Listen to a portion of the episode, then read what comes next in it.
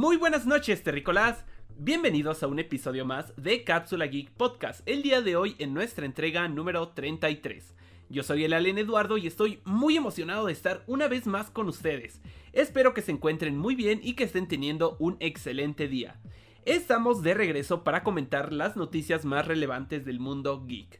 Como cada semana me acompaña todo mi equipo, eh, mi amigo y colega, colaborador Roberto. Muy buenas noches Roberto, ¿cómo te encuentras el día de hoy? Dijiste 33, Eduardo. Uf, ya 33, pues güey. a punto de lanzarme de la nave, ¿eh? ya está pesadito. Se pasó. pero bueno, pues, Mira, se pasó rapidísimo, brother. pues desde tu punto de vista, pero desde el mío esto es, es una fricción. es que nuestras feliz, especies este, tienen diferente, diferente percepción del tiempo. Así es. Y también No, en el espacio. que Muy feliz de estar esta noche este, otra vez contigo y pues también muy feliz de que nos acompaña el gran alien Rob. Hola Ro, muy buenas noches, ¿cómo estás? Hola Lalo, hola Roberto, ¿cómo están? Eh? Qué gusto estar aquí con ustedes y obviamente con todos los terrícolas que pues día a día aquí nos hacen compañía y estamos muy felices de tenerlos. Los amamos chicos, son los mejores. Claro que sí, bienvenidísimos, bienvenidísimos a todos los terrícolas que están aquí en el chat en vivo, que se están uniendo y también a los que nos escuchan. ¿Qué onda, Gabriel? ¿Qué onda? Muy buenas noches, buenas, como dicen por ahí.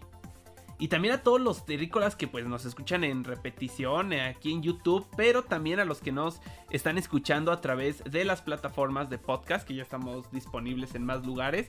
No olviden que pues que acá en YouTube es donde se pone la fiesta, donde se habla en vivo, entonces no duden en, en suscribirse, ¿eh? ¿A poco no, chavos? ¿Cómo, cómo ven esto? ¿No, Pues no- yo no es creo que- increíble? Yo creo que es bastante increíble, Eduardo. Sí, porque la, la pasamos bomba, ¿eh? Acá el chat, estamos, este, andamos jugando con, ah, este, nos ponemos de acuerdo para jugar con los chavos. Hay muchas cosas padres, hay muchas cosas padres, ¿eh? Entonces sí, sí les recomiendo que se vengan. Sí, así es, Rosito, Ros- mi querido, mi querido Ro. Oye, Ro, te escuchas un poquito como bajo, no sé si soy yo o tú también lo escuchas así, Roberto. Yo también escuché un poquito extraño a mi amigo pero Ay, es que discúlpenme, tengo el micrófono chafa. En serio, una disculpa a todos los terrícolas y demás. Déjenme, me lo cambio. Mientras No, ahí sí, relleno. Ni te preocupes, brother.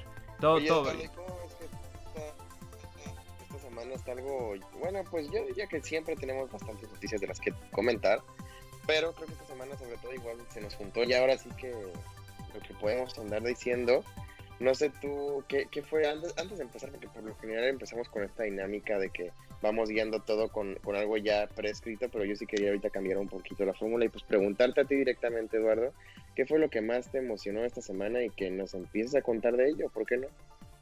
¿En verdad quieren que les cuente lo que más me emocionó de la semana? Bueno, ¿por qué no? Fíjense que yo soy muy fanático de, de una serie de, de una película, bueno, de una serie de películas y es parecida y de los mismos creadores que otra película. Algunos sabrán en, por nuestro podcast en el que hablábamos de gustos culposos que una de, de mi serie de películas que más me gustan es Mini Espías. El- quizá lo recuerden, quizá no, no, no estoy seguro. Eh, no sé por qué. ¿Por qué me gusta tanto? O sea, me gustaba mucho de niño y pues ahora es más nostalgia que cualquier otra cosa. Pero los creadores de Mini Espías también tenían otra película conocida como, como co- parecido con el estilo eh, que se llama Shark Boy y Lava Girl. Entonces yo, yo creo que muchos de los que nos están escuchando la recordarán. Eh, es parte de nuestra infancia y, y el, el saber que viene de regreso con... Pues es como una secuela. Regresa nada más la eh, Lava Girl, la actriz que sea Lava Girl. eh, Taylor, no, no sé qué. Es algo curioso porque los dos se llaman Taylor. Tanto el tanto Shark Boy y Lava Girl. Los actores se llaman, se llaman Taylor, pero tienen diferente apellido. Eh, el chiste de todo esto es que se viene una secuela reboot. O sea, es decir, sí tiene continuidad con la historia anterior, pero realmente es como una historia completamente nueva y fresca que, que pues es como para introducir a nuevo público, no es una secuela como tan directa por decir así, ¿no?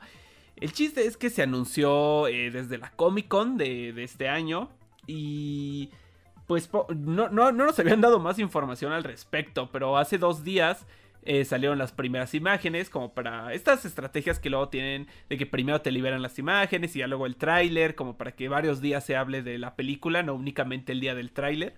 Entonces salieron las imágenes y el día de hoy, eh, pues un poco por la tarde empezó a salir el primer tráiler y pues la verdad es que a mí me emociona mucho, o sea, siento que tampoco hay que esperar tanto porque pues estas películas no, no era como que fueran tan profundas o tuvieran una trama tan elaborada, eran películas para niños, eh, pero pues el hecho de que regrese por lo menos esta actriz y, que sí tenga como cierta continuidad y sobre todo que está en Netflix, ¿no? Es una película que podemos ver de manera gratuita. El primero de enero, eso se me hace bastante interesante. Se va a empezar el año 2021 viendo esa película. O sea, tú das el abrazo, te comes las uvas y a ver familia, discúlpenme porque me, voy- me tengo que ir a ver eh, Shark Boy and Lava Girl, We Can Be Heroes, el primero de enero.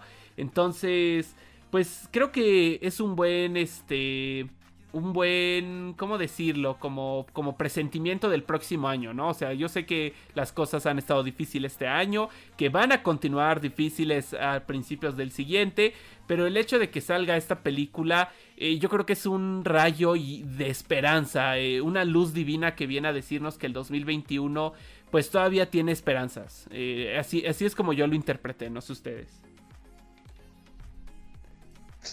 Pues sí, yo también pienso que fue lo mismo. Eh, Es una... Bueno, a ver, que, que hable Ro primero, porque creo que yo no voy a, no voy a decir cosas tan buenas. Entonces, primero que hable.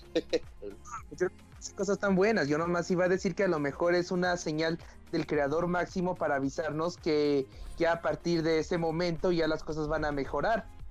Claro que sí, definitivamente. presencia nada yo más. pensaría que ¿quién es sabe? bastante bueno. No, pues yo la verdad creo que yo creo que la película se me queda estar muy chafa. O sea, a lo mejor o sea, va a estar padre para, para niños y así, pero al final del día se, o sea, sí se me hace raro que Netflix como que digo, es una película que como la primera salió y, la, y creo que hubo dos, no no me acuerdo si hubo dos. No, no, nada una. más hubo una. este eh, tenía los mismos la misma como que el mismo presupuesto en visuales en gráficos como se llame que tenía mini espías que pues ambas eran muy malas pero pues eran películas para niños ¿por qué gastar tanto en ellas no? Ujú. al final los niños no se fijan tanto en eso pero por eso sí me sorprendió mucho ahorita que Netflix a pesar de que es para niños pues como que se quedó con el mismo estilo de visuales gráficos como que muy muy bajo Como Yo creo que tuvieron poco ya, presupuesto. No, no sé tú qué opinas. pero, o sea, pues, qué- tampoco qué le iban a dar eh, una película de Marvel de superhéroes, pues tampoco le iban a dar tanto presupuesto como Marvel, ¿no? O sea. Bueno, yo así Pues lo sí, veo. pero es una, peli- es una película de Netflix, no lo sé, muy extraño. Pues sí, pues sí. Digo, si, si este, si Prime tiene ¿Imaginan The el Voice, un Con Sharboard, Lava Girl, mini espías. pues ya estaban tardando. Yo creo que sería muy buena idea. Pero que saquen una película cada 10 años. Porque Mini Espías, no, no por parte de Netflix, pero déjenme decirles que hizo lo mismo. Yo no la vi, la neta yo no la vi, pero sacó una Mini Espías 4 donde los actores originales regresaban a... Justo, es como el mismo concepto, o sea, ni siquiera se rompieron la cabeza. Regresaban a, a, a da- maestros o mentores. Digo, creo que en este caso es el hijo de, de, de Shark Boy y Lava Girl, pero en esta otra película pues no se podía porque ellos son hermanos, recordemos. Entonces no, no es como, no, no podían este, instruir a su hijo, sino a unos nuevos espías que, que pues eran es- Space Kids, ¿no? O sea, tienen que ser eh, niños espías, por algo se llama mini espías. Y ellos, bueno, ungían su papel como profesores de ellos. Entonces, pues literal es lo mismo, así que, que perfectamente se podría hacer el crossover como bien mencionas, Ro. Incluso ahí les hice un TikTok, entonces vayan a verlo, vayan a darnos like. No, no se olviden de eso. Mira, aquí nos pone Aaron este, Alexander que si ya vimos lo de Millie. Pues sí, yo, yo lo vi, les cuento a... No sé, ¿ustedes lo vieron, chavos? Roy y Roberto. ¿Qué Prefiero que pasó con? Eduardo. ¿Cómo? A ver, cuéntanos. ¿Qué me preguntaste, Roberto? Perdón. Que mejor nos cuentes, porque yo la verdad no me enteré de esa noticia. Bueno, ¿No, les yo? cuento. Eh, lo que pasa es que Nintendo tiene una mano bastante dura para las personas que le quieren meter eh, pues mano a sus juegos. Aún sea para mejorarlos, pues recordemos que muchas personas han hecho remakes de, de Mario 64 en HD. y Nintendo pues les da el cortón al proyecto, ¿no? Igual cualquier tipo de, emulación donde no sea la emulación directa, sino que eh, hagan algunas mejoras, incluso de, de frame rate, de gráficos, de lo que sea, pues Nintendo da un cortón porque independientemente de si sea bueno o malo, ellos quieren pues dar un mensaje y dar el mensaje de que no se metan con sus juegos ni con sus franquicias, eh, un poco autoritarios la verdad. Y yo en lo personal digo, ya ahorita vamos a dar nuestra opinión, pero yo comprendo por qué toman ese tipo de decisiones. Digo, que comprenda por qué las toman, no digo que sea bueno o malo. Pero entonces, eh, pues ahora con, el, con la pandemia, pues ven que, que Smash Melee es eh, el Smash que fue para Nintendo GameCube.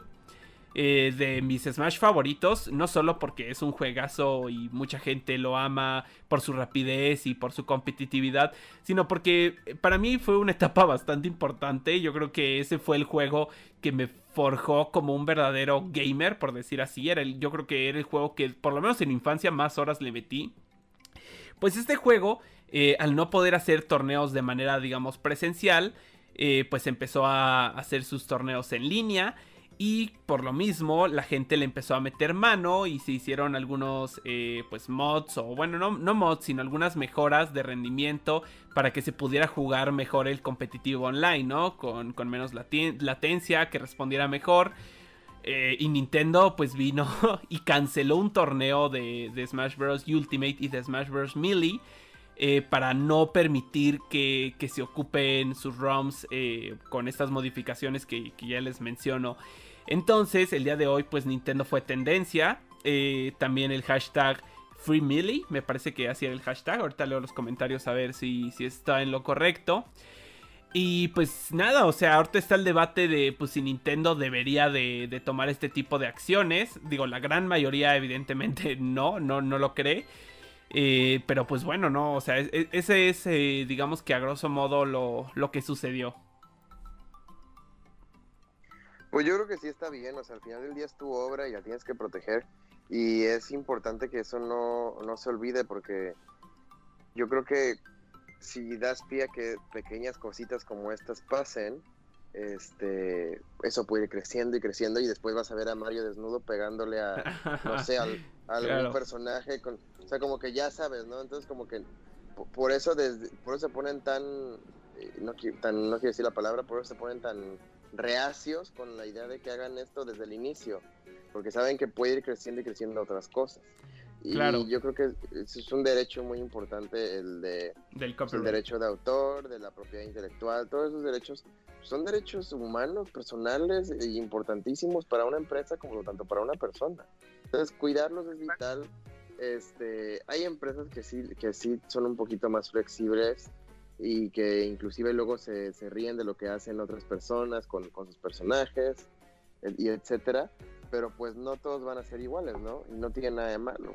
Al final del día igual Nintendo es una compañía que es muy familiar, creo que a lo mejor es la que más juegos tiene que son de este tipo y arriesgarse a que alguna persona los ande cambiando primero para parecerse, ¿no? Para parecerse, pero ya después a otras cosas pues es como de, no, pues qué ejemplo estás poniendo, ¿no? Tienes que tener a todos por igual. Sí, digo, sí. Aquí el debate empieza porque, pues, la verdad es que era una mejora para su, su juego, ¿no? O sea, independientemente de si le crearon más niveles o lo que sea, pues era como para mejorar la experiencia. Entonces la gente dice, o sea, si te están trabajando gratis para un, para un proyecto personal, ¿por qué no lo aceptas? Yo también estoy de acuerdo, eh, si fuera Nintendo yo creo que me vería en este dilema, porque si tú empiezas a dar el mensaje de que la gente puede editar tus juegos y tú no has, tomas acciones por más de que sean, eh, bueno, cosas buenas para tu juego, pues como tú bien mencionas, la gente y más el, gamer que, bueno, le gusta mucho como ahí este meter mano en diferentes obras, pues puede empezar a, escalar poco a poco a algo más grande. Entonces Nintendo se toma bastante en serio esto y, tiene muchísima preocupación. O sea, recuerdo que, por ejemplo, en este juego Dreams, eh, de los creadores de Little Big Planet, donde tú podías crear tus propios videojuegos, que yo nunca tuve la oportunidad de entrarle, pero siempre tuve ganas pues, o sea, gente creaba eh, sus niveles de Mario, de cualquier otro, y, Nintendo, pues, demandó, o sea, demandó tal cual al estudio, eh, que ahorita se me está olvidando cómo se llama, porque porque pues por más que fueran ni siquiera era que editaran un juego suyo sino simplemente que tomaran a su personaje para para cometer este bueno para hacer juegos eh, o tomar su imagen pues pues sí sí o sea sí sí sí Nintendo con Nintendo no se juega también también ocurrió eso en Project Spark que fue de Microsoft es parecido a lo que tú comentas pero era en, Xbox. Y pues igual, o sea, Nintendo no dejaba que estuvieran ahí mucho tiempo esos niveles. Entonces sí. No sé si fue este caso de que sacaron una coronita y se volvió muy famoso el fan art de Bowsette ¿Tú creías que había, o sea, no me imagino que los que somos fanáticos de Nintendo creamos que ese personaje lo sacó como tal Nintendo, y más con el revuelo que se armó, pero sí me imagino a muchos padres de familia, así que su hijo tiene como cuatro años o cinco, y de repente le llegaran esas imágenes que a lo mejor hasta piensen, ay no, pues Nintendo no es tan como para niños como dicen, o algo así, entonces yo sí a veces pienso que Nintendo es algo a mí sí, discúlpenme, yo sí voy a decir la palabra, pero a veces siento que Nintendo es algo quisquilloso con este madre, cómo, cómo maneja pues todas sus cosas exactamente para que no las vayan a confundir y luego un material que ellos nunca ni tocaron ni nada lo crearon, aunque a veces pues sí muchas veces se enojan los fanáticos, sobre todo cuando cancela pequeños juegos y demás, claro. como de pues nada no, y, digo, ajá, sí, o sea, por ejemplo, yo en lo personal eh, pues yo me acuerdo que estaba muy emocionado por este Mario 64 que se estaba haciendo en Unreal. Se veía bastante hermoso y pues obviamente que, ah, eh, pues, era sin fines de lucro en ese momento. Y Nintendo le dio el cortón y pues entiendes por qué lo hace, pero tú como fan pues sí lo resientes, ¿no? Y, quiero leer una opinión que tiene Aaron Alexander, que bueno, Aaron es una persona bastante entrona en este mundo de Super Smash, competitivo y sobre todo de Melee. Entonces él nos comenta, Nintendo canceló Melee en el Evo, que bueno, para quien no sepa es el evento más importante o más grande de juegos de pelea. Aunque ya había recaudado dinero para donar a caridad, la única razón por la que lo hacen es porque ya no pueden hacer dinero de Melee. Pues mira, eh, eh, o sea, digo, está bastante triste el caso porque como bien mencionas, era dinero que se había juntado para caridad. Pero yo no creo que, la única razón por la que lo hagan es porque ya no pueden ganar dinero, o sea, como digamos de una manera celosa, sino más bien creo que, tiene que ver con esto que menciono, de dar el mensaje a la gente de que, de que a sus juegos no se les meta mano, porque pues en el caso de Smash no es como que van a sacar un remake de Smash Melee, digo, por son franquicias que sale una entrega cada, cada nueva generación. Pero, por ejemplo, para cosas como bien mencionó un Mario 64, pues son cosas que en un futuro quizá tienen la intención de, volverlo a sacar, ¿no? Entonces, e, es como una manera de proteger su marca.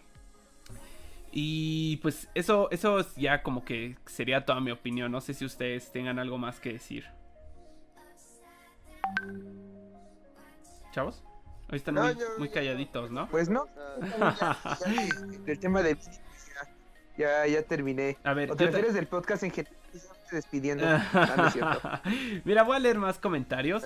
Aquí Sam Rivas está muy, eh, pues, muy participativo en el, en el podcast del día de hoy, diciendo que ya llegó, que le caigo muy bien. Ay, muchísimas gracias, Sam. Te mando un, un fuerte abrazo.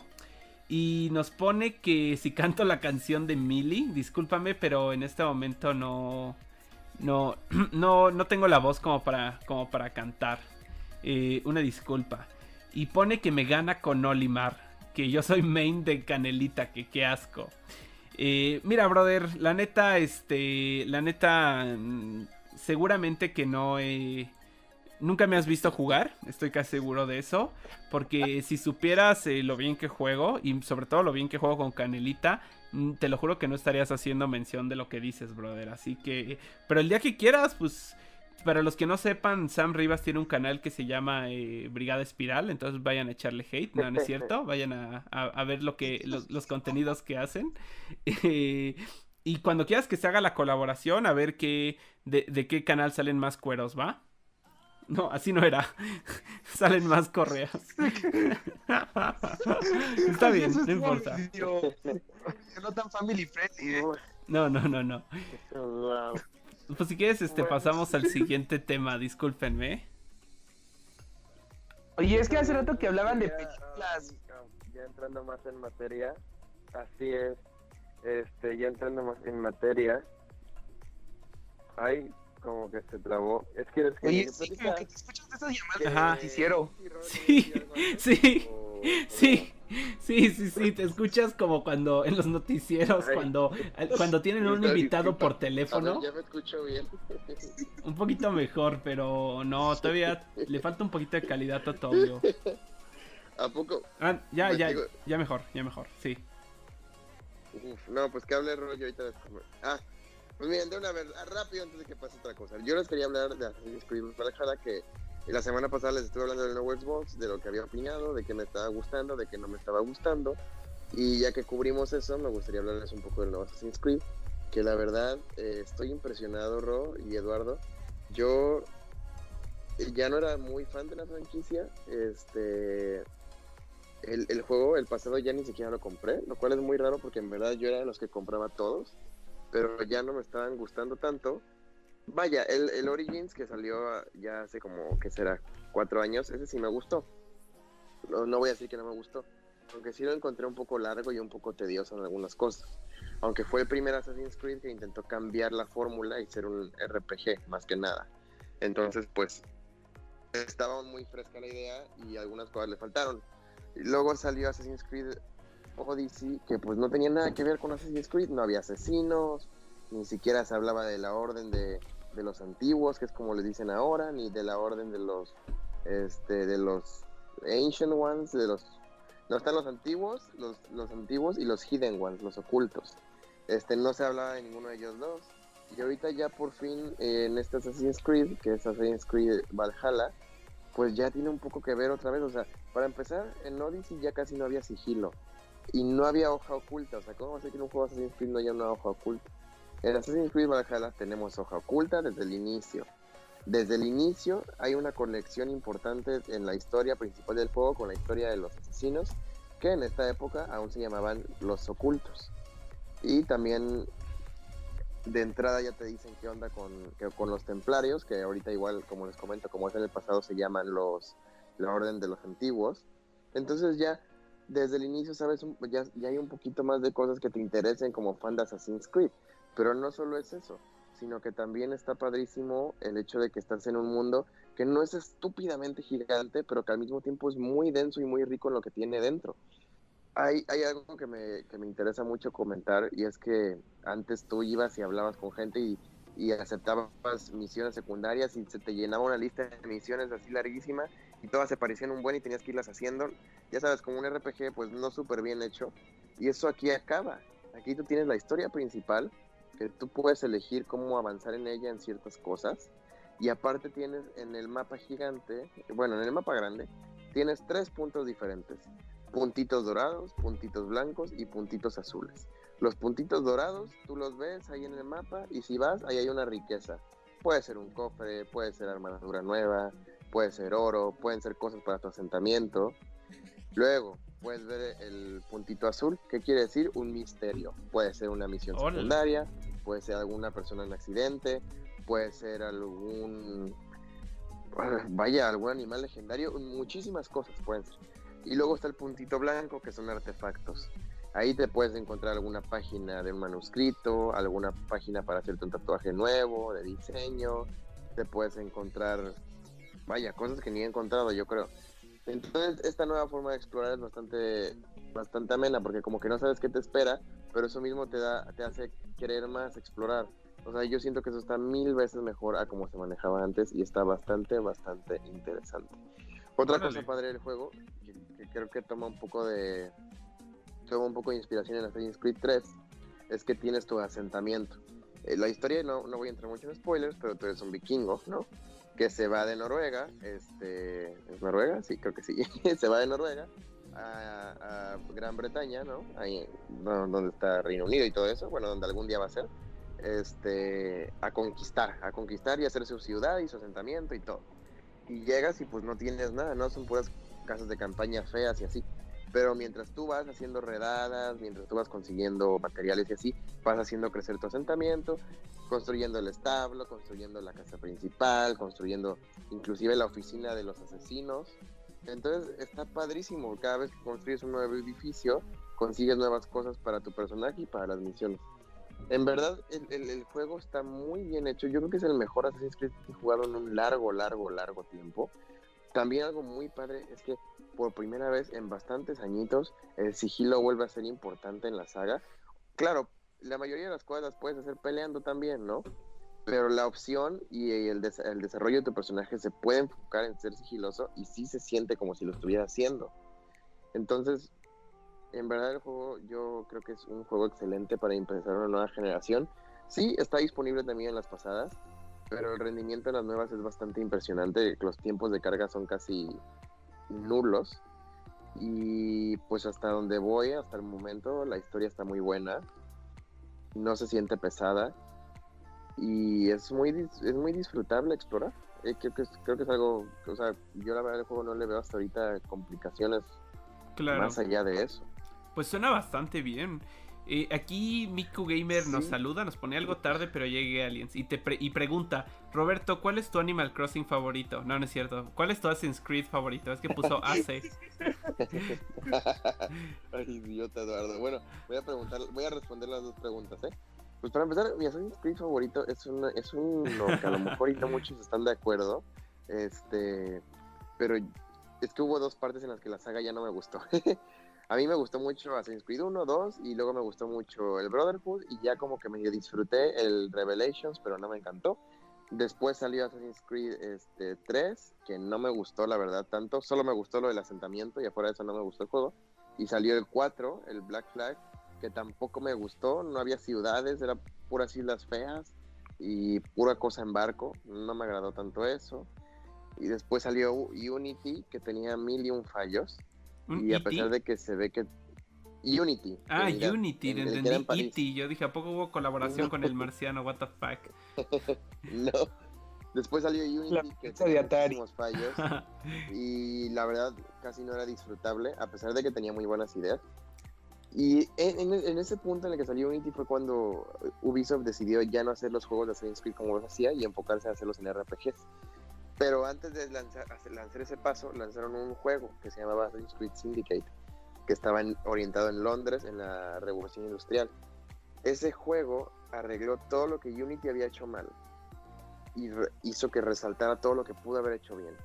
Y aparte tenía una his- una historia buenísima. Tenía dos personajes súper emblemáticos que no habían sido... O sea, no había habido personajes tan buenos desde, desde Ezio, que fue en Assassin's Creed 2, que tuvo pues tres juegos.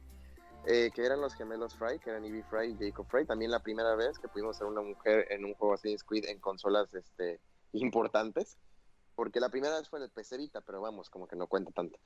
Y súper bien hechos los personajes, súper bien hecha la dinámica. La ciudad era hermosa, impecable. Recorrer era padrísimo. Había muchas personalizaciones de personaje en aspectos de trajes. O sea, había trajes muy padres. Y yo, yo siempre encontré, pues el, el combate eh, siempre era muy parecido, pero era divertido. Como que sí cambiaban en, las cosas importantes. Y la historia me, me interesó mucho como fan de Assassin's Creed. Siento que hubo mucho crecimiento.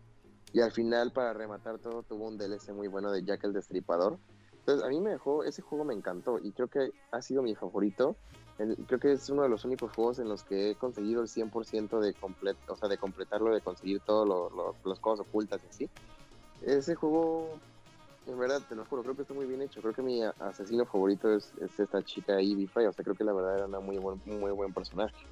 Y hasta ahorita, este que coincidentemente vuelve a ser en, pues no en Londres, ¿no? Porque este es aún más en el pasado, es en el año 800 y tantos. Pala, madre. No existía Londres. Hay una ciudad que se llama Lunden, que luego se iba a convertir en Londres. Este, pues coincidentemente, este, te digo, este juego que es otra vez en territorios así, pues es creo que el que me está gustando más, o sea, otra vez. Creo que es igual, se está convirtiendo en mi, en mi juego Assassin's Creed favorito. Entonces, pues interesante que, que, que ocurrieron unas cosas. Ahí respondiendo a Miku Gamer, por si había la duda, esa es la razón por la que me está gustando tanto este título. Ya llevo 24 horas y yo ni las he sentido, o sea, en verdad se está pasando súper bien. Y mi Animal Crossing favorito, Eduardo, yo sé que esa es pregunta tuya. claro, dime por favor, Roberto. Uy, pues fíjate que no sé, o sea, si me baso en, en tiempo, pasé más tiempo en New Leaf que en New Horizons, pero creo que eso es porque era más pequeño. más tiempo Mm, libre. vamos, también. Yo creo que más tiempo libre y vamos a ver, a lo mejor en el futuro vuelva a, darle a New Horizons porque ya no le he dado y lo jugué unos buenos tres meses sin parar, pero ya después ya no pude. Ya se Y viene. por Halloween regresé. Mira, a ver, primero, ahorita tocamos si quieres Animal Crossing. Nada más te quería comentar de Assassin's Creed. Fíjate que yo me acuerdo haber visto a un amigo jugar. No recuerdo que Assassin's Creed. Y, y recuerdo que, tuve una mala experiencia, por lo menos de lo que vi. Probablemente sea uno de estos títulos eh, pues que tú mencionas que tuvieron como bastante bajón. Porque sí tenía, en mi opinión, eh, pues fallas bastante notorias sobre el diseño del juego. Pero he estado viendo gameplays eh, de los últimos juegos, sobre todo de Assassin's Creed Valhalla. Y no mames, o sea, de verdad, se, visualmente está espectacular. O sea, está muy cañón lo que Ubisoft ah, ha logrado con, con los años, ¿no? Digo, Ubisoft, Assassin's Creed es de sus, de sus franquicias estrellas, y no es que su franquicia estrella, y es la que probablemente más dinero, con la que más dinero recauda aparte de Just Dance. Entonces, pues, pues le mete como bastante detalle. No solo eso, sino que la historia, el juego, la música. De verdad me sorprende porque, porque pues es una, o sea, se ha vuelto una franquicia pues bastante, bastante, pues yo creo que, alab- o sea, no solo alabada, que eso siempre ha sido, sino que no solo alabada por los fans, sino que ya incluso por la crítica. Y la verdad es que me da muchísimo gusto que Ubisoft haya tomado este camino porque como, como bien mencionas, creo que ya se estaban alejando alejando de él y, y pues felicidades por esta entrega, ¿no? Si Yo sé que Ubisoft, los, los creadores de Valhalla están aquí escuchándonos, quiero decirles que felicidades. No sé, Ross, si tú, tú querías comentar algo. No, y. bueno, vamos a ver si lo tiene algo que decir. Pero, o sea, de lo que iba a comentar hace rato que ya era otro tema o de este mismo tema. Ah, Porque de este no. mismo tema, Ah, bueno, está bien. No, pues déjame yo decir algo antes, porque. claro, claro. ya sobre este tema, ya para terminar, fíjate que sí se estaban alejando ya mucho con... Es que Odyssey fue un cambio muy radical, neta no tenía nada que ver con Assassin's Creed, este, hasta el mero mero final con, en la historia del presente. Y entonces me alegra que ya este desde el inicio ya hay algo que tiene que ver con Assassin's Creed y ahí te la vas llevando. Y pues sí, Ubisoft, qué bueno, y la verdad que qué, qué- qué cosas pasaron la semana pasada, ¿eh? estuvieron súper nerviosos ahí en las oficinas de Ubisoft con eso de que miedo. se dice que hubo un ataque terrorista, pero gracias a lo que sea, ya sabemos que no fue tanto así. Simplemente les hicieron una de esas, los suatearon, les hicieron una llamada de broma de que había una bomba o algo así. Este, y pues obviamente unos entraron en pánico y salieron corriendo, otros se encerraron en la azotea del edificio y estuvieron así varias horas hasta que la policía descartó como amenaza esta llamada. Bueno, exacto, o sea, ya vieron que no era ¿Por qué nada la gente malo. es así? Pues no lo sé, Eduardo, pero la verdad es que a mí sí me dio miedo porque, pues como cualquier desarrolladora y como, más que nada pasa en periódicos, pero sí ha habido accidentes eh, de ataques de este tipo en periódicos cuando hablan de cosas de distintas religiones o de distintas ideologías y así. Y Ubisoft es una marca que, que pues sí mete muchas cosas, por, en- por ejemplo en Watch Dogs, este, pues sí mete varias cosas de, no directamente, pero sí puedes encontrar a, a personajes de distintas etnias y así, y de distintas ideologías. Entonces, pues te da cosa que a alguna persona eso le moleste y haga cosas así, como han hecho en periódicos en Francia. Pero bueno, gracias, este, que no fue eso, todo bien, y simplemente fue un fan enojado o algo así, y pues esperemos las autoridades den con él. Pues ojalá, ojalá, como bien dices. Eh, Rob, creo que ahora sí ya Ay. puedes pasar a tu, a tu tema, disculpa. Ah, no, es que bueno, quería hablarles sobre una gran noticia. Desde hace rato que andaban hablando de esta película del regreso de Sharkboy y Lava Ah, Girl, porque pero, para los, pues, que, bueno, los ahí- que van llegando, to- todo nuestro inicio de podcast fue hablar sobre el hype que tengo de, de Shark Boy y Lava Girl. Nada más para que tengan un poco de contexto, perdón. Bueno, pero lo que yo veo es que hay otra película que a mí la verdad me marcó, bueno, un- de una saga que a mí me marcó la infancia y que estoy muy feliz que la hayan hecho una más. Y eso que hay muchas, ya sabes que me encanta verlas como van pasando. Y es la, una nueva película de Tommy Jerry. No, hombre. No es cierto. Desde niño me ha gustado muchísimo, creo que era de mis caricaturas favoritas. Sí, lo recuerdo bien. hasta la fecha sigue siendo Tommy Jerry y Scooby-Doo sigo viendo sus películas. Así de que sacan una nueva película animada y es como de, no manches, pues la voy a ver y así.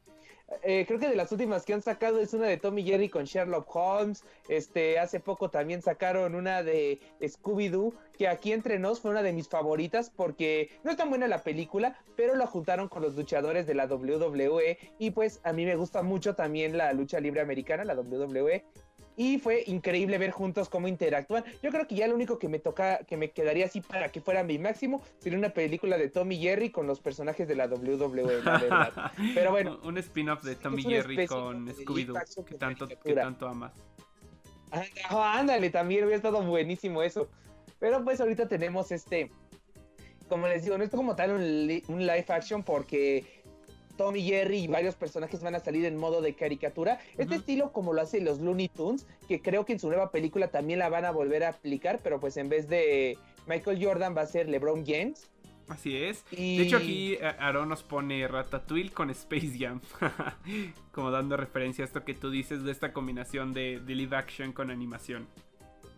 Ratatouille con Space Jam. Ándale. Entonces va a estar pues muy padre esta nueva película. Se ve eh, es como para reírse, ¿no? Va a ser muy estilos, se ve como de Pop Esponja o así. Yo espero que no vaya a ser tan mala como Los Pitufos, ese tipo de películas que luego hicieron. Uf, sí, claro. Que pues no llegaron las expectativas altas. Yo con la de Pitufos llegué con las. Eran pues, muchas expectativas y sobre todo con este actor que metieron, el Nate Patrick, me parece que se llama este güerito. Ah, sí ese me cae muy bien. Yo pues dije, ah, va a ser un película. No, cuando la vi fue como de qué porquería. Ni la UNICEF masacró tanto a los pitufos como ahorita. claro. Ah, bueno. busquen el comercial de la UNICEF de los pitufos, claro, si no son niños. Y bueno, entonces yo pienso que con esta película sí van a hacer algo bien y no van a... Espero que lo hagan, se ve bien el tráiler, parece que va a funcionar los actores son buenos actores de ya con cierto nombre, algunos. pero pues no, pero sí, sí, sí, es verdad que tienen muy buen casting. O sea, entonces espero que lo manejen muy bien ya por los puros trailers. A mí se me hace que va a ser un película, ¿no? Como para estarte ahí carcajeando A ti ya te tienen comprado. A mí me tienen comprado. Yo la voy a ver, este, la voy a ir a ver porque la voy a ir a ver. Es solo que espero pues reírme mucho, ¿no? Para que pues tengan más proyectos parecidos como este. Y pues bueno, ya no más quería hablar yo también de lo feliz que estaba porque saliera esta nueva película. Claro que sí. Eh, pues fíjense que yo, yo tenía este. se súper bien, súper bien. Como hemos ido hablando, se me han seguido ocurriendo como temas de los que quiero hablar. Pero creo que, no sé ustedes cómo lo vean, chavos, ya deberíamos ir hablando de los temas, por lo menos los tres que tenemos en el título, porque se nos empieza a acabar el podcast y luego, luego vamos a estar con las prisas. Pues yo creo que primero lo primero y es que ya tenemos, bueno, bueno, no, si seguimos el orden del título, primero tenemos que, hablar de Hyrule Warriors, que ya el día de mañana se estrena. En unas horas, Eduardo Ro, ¿van a estar comprando oh en unas horas? ¿O qué oh van a hacer? No, en unas horas yo no. Ahora sí que no hay varo, pero. A ver, pero ya vieron las reviews, ya vieron videos, ya vieron más gameplay, ya jugaron el demo. La verdad, yo antes de que ustedes hablen, porque ustedes van a hablar más que yo, yo sí quiero decir, el demo yo lo jugué y la neta, la neta, no me gustó. Yo veo que lo están calificando muy bien, pero quiero que ustedes me den su opinión. Pues mira, eh, es un sistema de juego que, bueno, no es para todos y la verdad es que sí siento que de, cierta manera, si hablara, si objetivizáramos, eh, sacando un poquito al lado los gustos, pues sí, sí, o sea, como que, como realmente nada más es oleadas y oleadas y oleadas y oleadas de monstruos que vienen hacia ti. Eh, creo que el hype tiene que ver pues más con el apartado de la historia, porque como, como algunos sabrán, eh, pues esta, eh, este juego tiene lugar 100 años antes de Breath of the Wild. En Breath of the Wild, mm, digo, no, no voy a entrar en temas de spoilers, pero bueno, desde el principio se te habla que pues el mundo y sobre todo el reino de Hyrule, o de Irule, como le dicen en el doblaje en español, pues cayó, en un eh, cayó en un cataclismo hace 100 años. Entonces está bastante padre porque, bueno, Nintendo no pensaba hacer un juego de Zelda como tal que hablara de este evento. Y pues esta serie de spin-offs de, la serie Warriors, que, que, ya existían dos Hyrule Warriors, uno que salió para Nintendo Wii U y uno para Nintendo 3DS, que bueno, era básicamente el de Wii U, pero supuestamente con algunas mejoras, aunque al ser una consola portátil, pues más bien tenía que ver con contenido, porque de mejoras no tenía nada. Pues se, agarraron de ahí y aprovecharon para contar un poquito de esta historia y así generar más ventas y más hype, lo cual yo lo veo maravilloso porque porque de verdad te da un motivo a querer comprar este juego. Yo no soy fan de los Warriors, yo jugué Hyrule Warriors de Wii U, lo tenía un amigo, pero yo ni siquiera lo compré porque de verdad no me llamaba la atención. Y simplemente por este apartado de conocer un poquito más del trasfondo de esta gran historia que tiene Breath of the Wild, me da una verdadera gana de, de una verdadera razón de comprarme este título. Entonces, eh, siento que eh, Breath of the Wild le dio bastante lord a, Hyrule Warriors para, para que se hiciera un juego como tal. Porque el de Wii, el de Wii U tenía muchos elementos.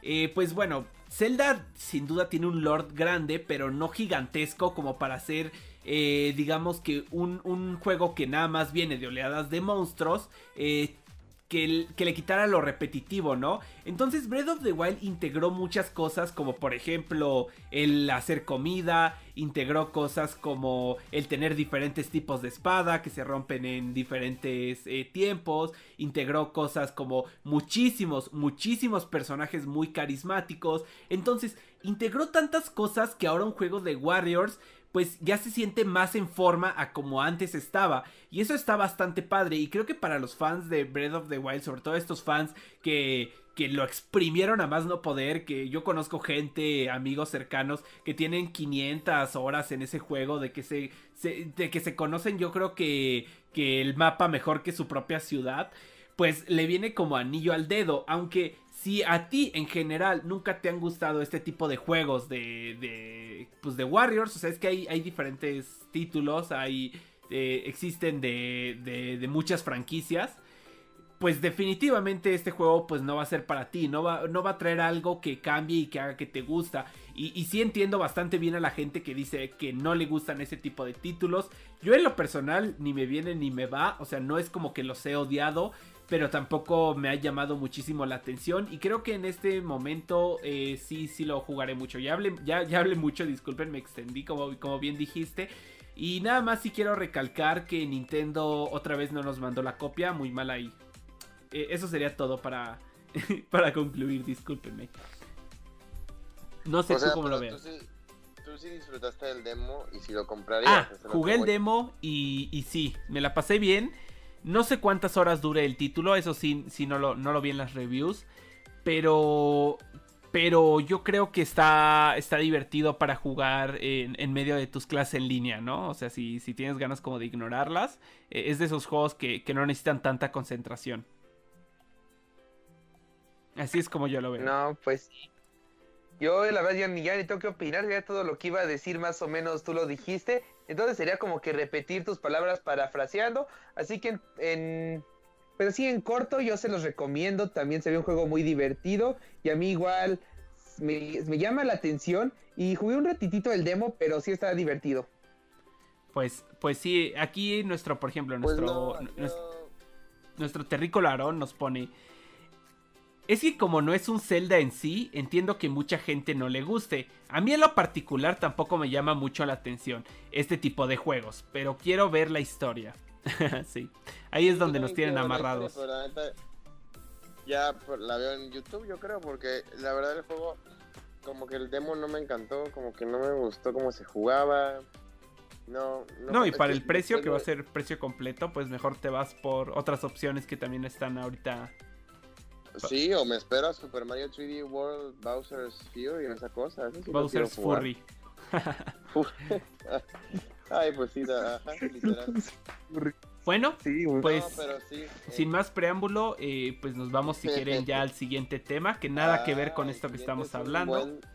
es un buen tema, ¿eh, Eduardo. Y yo no sé si ustedes ya tuvieron la oportunidad de disfrutar de Disney Plus que se estrenó ya en México oficialmente oh y en toda Latinoamérica yo ya tuve la oportunidad de disfrutar de, de esta plataforma de streaming que promete ser la, la guerrera principal de Netflix y de Amazon Prime, porque Amazon Prime creo que está súper fuerte también. Y pues, ¿qué, ¿qué, les puedo decir? La verdad, mm, el contenido que hay, sí, sí hay bastante contenido, o sea, sí hay bastante, pero no lo veo como muy variado, como que lo veo como, to, obviamente todos van a ser temas un poquito más familiares, este, un poquito menos, este, en los rangos de acción o de cosas sangrientas y así, pues Disney no va a querer, no te va a poner eso.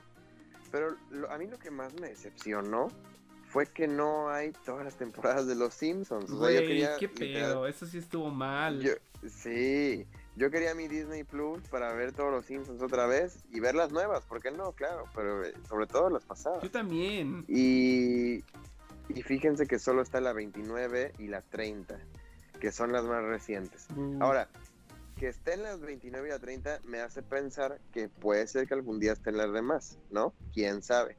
Porque en Estados Unidos están todas y en España igual, están todas, todas, todas. Pero pues vamos a tener que ser más pacientes y ver qué pasa. Yo en verdad espero que reconsideren o si es algún tema de, de licencias, con como estaba aquí Yo la leí, de los Simpsons en Latinoamérica. Leí que sí era cuestión de lo family friendly. Yo leí eso. Yo creo que no, porque yo también leí lo que tú dices, lo dijo un representante de Disney aquí en Latinoamérica. Sin embargo, si lo que él dijera es cierto, eh, los Simpsons no estarían disponibles en ningún lugar del mundo, ni en Estados Unidos, uh -huh. ni en España, ni nada. No, y en Estados Entonces, Unidos que, allá... que para ser mayor de edad son tres años más todavía. Sí, exacto. Entonces, ¿por qué allá, que es donde está principal Disney Plus, este, sí las hay?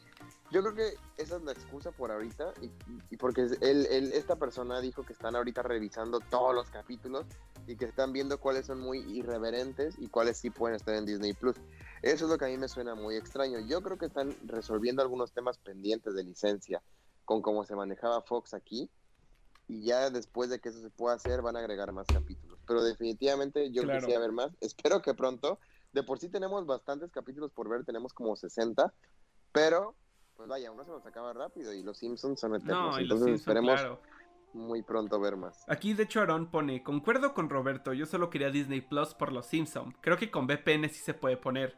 Claro, con, con VPN, pero, pero pues en idioma inglés. Y, y digo, hay a quien le gusta, pero por lo menos las primeras temporadas de Los Simpson a mí me gustaría Ah, verlas en, ay, en déjame español. corregirte, porque Eduardo, este, incluso si pones el VPN, los puedes ver en español. ¿En serio? Está aún más raro.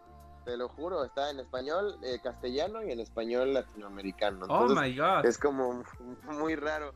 Pues sí, pones el VPN y ya te los disfrutas. No, pues sí. Pero pues igual recurrir a eso luego no es tan cómodo, ¿no? O Sí, sea, no a todos y, les y- gusta. y, por ejemplo, a mí me gusta mucho en lo personal usar mis plataformas. eh, bueno, por ejemplo, mis, mis plataformas de streaming, sea Amazon Prime o Netflix, en la tele directamente, ¿no? Y, y digo, el, el VPN como que nada más te limita a quizá el celular de una manera incómoda, Así la es, computadora. Así es. Entonces, Así es. pues sí. Ahí, he ahí el y- problema. Sí, y de ahí en fuera, la aplicación como tal, pues es bastante parecida a todas las que ya existen, ¿no? A Netflix, a Prime Video. Pero algo que sí me gustó mucho es la calidad de cómo se ve la, la imagen, el contenido, se ve muy bien. Y, que- y- y si llegas a tener 4K, se ve en 4K, este, todo. Entonces, bueno, a lo mejor en en Netflix igual hace eso, ¿no? Con la mayoría de sus, de sus producciones. Pero sin duda es bueno que ver que pues de entrada Disney también está haciendo lo mismo. Este, la aplicación pues es fácil de navegar, eh, tenemos colección, eh, está, ahí está padre que maneja algunas cosas como colecciones, tenemos la colección de Star Wars, tenemos la colección de Marvel, tenemos la colección este de Nat Geo, todo, todo lo que te- trae esta cosa incluida y ya está. Entonces, eso está padre. Y pues vamos, que es una es un servicio que está en crecimiento aún bastante temprano, aunque tiene bastante contenido. Aún falta que salgan todas las series de Marvel, que salga WandaVision, que salga de Falcon and the Winter Soldier, va a salir She-Hulk, va a salir Kama- Miss Marvel. Entonces son varias cosas que aún se vienen y que están bastante, bastante, bastante prometedoras. Sí, no, definitivamente Disney Plus va a brillar más con, con todas sus exclusivas.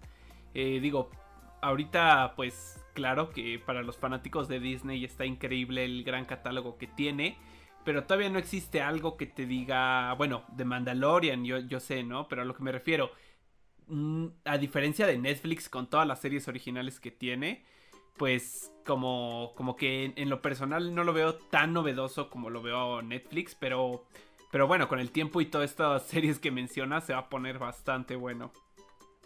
Con el live action de La Dama y el Vagabundo también. Ese ya está disponible, ¿eh? Ah, pero bueno, por, por el momento se ve bonito el, loguito, ¿no? De Disney Plus. Sí, no, ya, sé, yo sé. Yo, no lo tengo, ya me voy a unir con unas personas para. Pues para ver si me meten de agrapa, aunque sea, ¿no? De ah, colado. trampa. no, no, no, no. Y pues. Oye, ya, ya para concluir. Ah, dime, dime, dime, dime. ¿Cómo, perdón? Que yo ya sí dejar el freepelis.com porque pues está, está aquí no cobra ni nada, pero creo que ya mi computadora le dio hasta coronavirus, güey. Entonces, okay. sí, no. No, no, cero recomendado. Entonces, y ahora sí que diga que de, que, que de alguna forma adquirir el Disney Plus.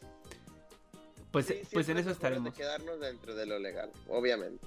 Y bueno, ya ahora sí pasando al último tema, eh, al menos de mi parte, este, pues dos noticias buenas referentes a Wonder Woman 1984. Muchos ya teníamos lo inevitable, que se iba a retrasar para junio de 2021. y gracias a una fuerza muy grande, nos callaron la boca porque primero nos informaron que el 25 de diciembre, no, el 20, sí, el 25 de diciembre se iba a estrenar en Estados Unidos en el cine y en HBO Max el mismo día. Eso quería ¡Eh! decir Así es, eso quería decir que si tú querías ver la película en el cine en Estados Unidos, podías ir, pero que también la ibas a poder disfrutar desde la comida de tu casa en HBO Max. Y la directora, que ha estado rogando porque se estrene en cines, no se veía muy contenta con la decisión de que estuviera en HBO Max y lanzó un tweet que decía en mayúsculas, véanla en cines, o como dicen allá en teatros, ¿no? O sea, ella, ella decía, véanla en el cine y si no pueden, pues ya en su casa, pero, o sea, ella recomendaba al 100 que en el cine, ella dice que es seguro, que hay bastantes medidas.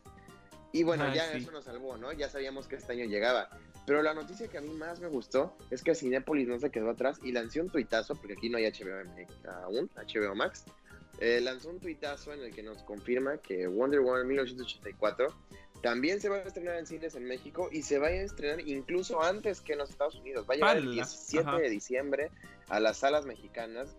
Por fin vamos a poder esta a ver esta película que ya todos moremos, morimos por perdón por ver. Ya se la emoción. Y en verdad, en verdad, yo creo que va a ser una buena forma de cerrar un año tan, pero tan cansado como ha sido el 2020 los postres, los pósters, perdón, mira, ya gordo, me estoy Los pósters es la emoción. Se han visto buenísimos, todos los trailers se han visto padrísimos y la verdad es que se ha visto buenísimo, digo, ay, no, eso no. Perdón, olvido. No, pero la primera la primera película fue buenísima, yo fui muy fan y ahora sí que ya no estoy estoy súper emocionado por ver la segunda porque la neta la he estado esperando por mucho. Ha sido un año muy difícil y a ver qué pasa. Y antes de despedirme yo, porque les dije que este iba a ser lo último que, les decía, pero sí les quería recomendar que a los que ya están yendo al cine y están siguiendo las medidas adecuadas para ir, les recomiendo muchísimo que vayan a ver la película de Freaky.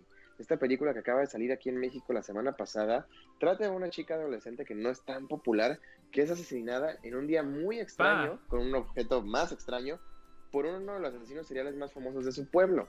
Solo que en el momento de hacerlo intercambian cuerpos y ahora la chica está en el cuerpo del asesino serial y el asesino serial está en el cuerpo de ella.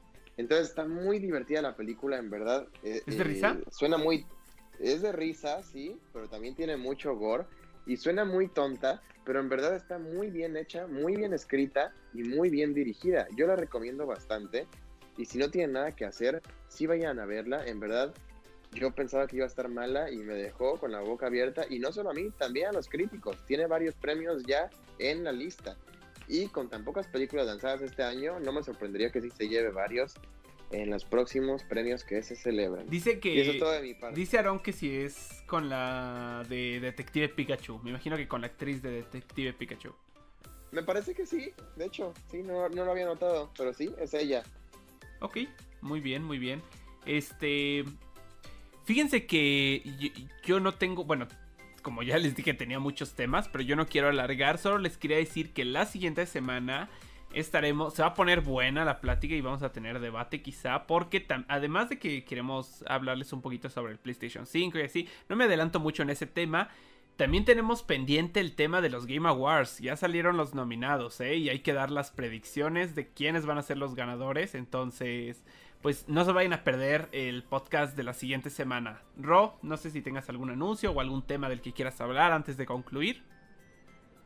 No, Lalo, solamente pues decirte que si es cierto, tienes toda la razón, toda, la razón. Ya todos estamos muy emocionados para que la gente se entere, sobre todo de las predicciones de Ro, el experto en predicciones. Y también este, pues para que ustedes participen, ¿no? Que sí estén aquí en el chat en vivo para que vayamos hablando, pues no todas las categorías, porque entonces el podcast va a durar de tres horas y nada más nos va a llevar en eso, son muchísimas, pero sí de las más importantes o las más relevantes a nuestro criterio. Eh, se va a poner muy bueno, entonces no, no, no vayan a faltar. Pues por mi parte y por la de Ro creo que eso es todo. Eh, síganos en nuestras redes sociales, arroba Cápsula Geek MX en Twitter. Ahí les damos las noticias todos los días. Eh, sin enlaces a páginas web de manera concreta, concisa y objetiva. Eh, síganos en TikTok, que bueno, ya, ya lo teníamos un poquito olvidado, pero hoy justo subimos dos TikToks y vamos a estar subiendo más, así que no se pierdan. Estamos, nos pueden encontrar como arroba cápsula geek.